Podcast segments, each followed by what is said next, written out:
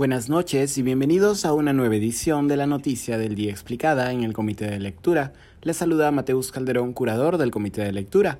El presidente Pedro Castillo acudió hoy al Congreso de la República para brindar un mensaje a la nación un día después de admitirse a trámite la moción de vacancia en su contra. El mensaje de Castillo había generado expectativa respecto de las medidas que serían anunciadas, entre ellas la posibilidad de un eventual proyecto de ley que adelante las elecciones generales, tanto de presidente como de congresistas, en caso de que se concrete la vacancia contra el mandatario.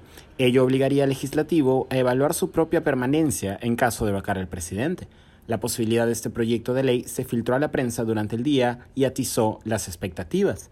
El premier Aníbal Torres, por su parte, ya había anunciado sorpresas durante el mensaje a la nación, mientras que la propia presidenta de la mesa directiva del Congreso, María del Carmen Alba, le había solicitado a Castillo, de manera expresa y a través de un oficio, que no se refiriera a los temas materia de la moción de vacancia.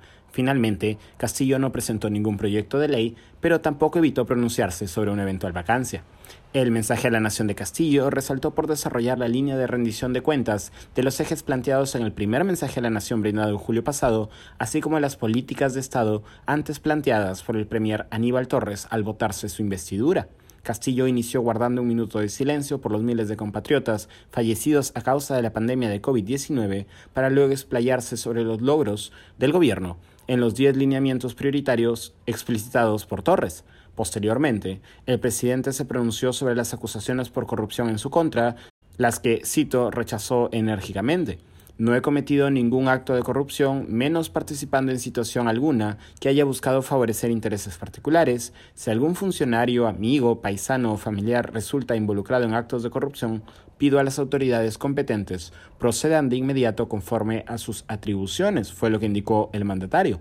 Castillo también se refirió a su posición respecto de la demanda boliviana de mar, por la que se ha evaluado una acusación constitucional en su contra desde la Subcomisión de Acusaciones Constitucionales del Congreso. Aquí estoy citando sus palabras. No existe ninguna palabra, expresión, acto concreto, plan, proyecto o documento que ponga en peligro nuestra integridad.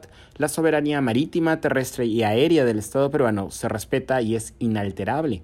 A pesar de que el mandatario reconoció errores y desaciertos en su gestión, no explicitó a cuáles se refería. No obstante, sí se refirió al, cito, intenso y sistemático trabajo para cuestionar la legitimidad del presidente con el único propósito de vacar al presidente de la República. El mandatario no mencionó nada específico sobre un proyecto de adelanto de elecciones, pero sí indicó que remitirá próximamente al Congreso un conjunto de reformas que nos permitan superar esta crisis estructural. Eso ha sido todo por hoy. Volveremos mañana con más información. Que tengan un buen día. Se despide Mateus Calderón.